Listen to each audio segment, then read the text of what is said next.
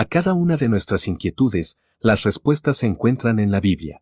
Bienvenidos a Respuestas en la Palabra. Buenos deseos. Los pecados que cometemos a diario no son nada espontáneos como algunos creyentes lo creen, ya que para que se consuma el pecado, lo tenemos que pensar o planificar minuciosamente. Por lo tanto, nadie puede excusarse diciendo que no sabía lo que hacía. Los malos deseos que albergamos en nuestra mente son los que nos impulsan a pecar. Por ejemplo, si pensamos en un acto prohibido en la palabra de Dios el tiempo necesario, seguramente terminaremos por cometer ese acto contrario a la voluntad de Dios para sus hijos.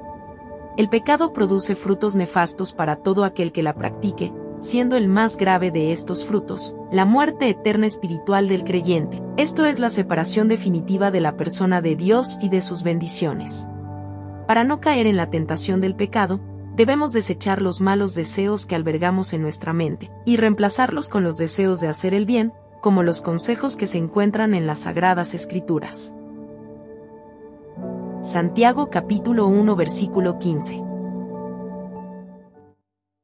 Envíenos sus sugerencias y comentarios a nuestro correo electrónico ministerio.jesusislife.net. Este programa es una producción de Jesus is Life.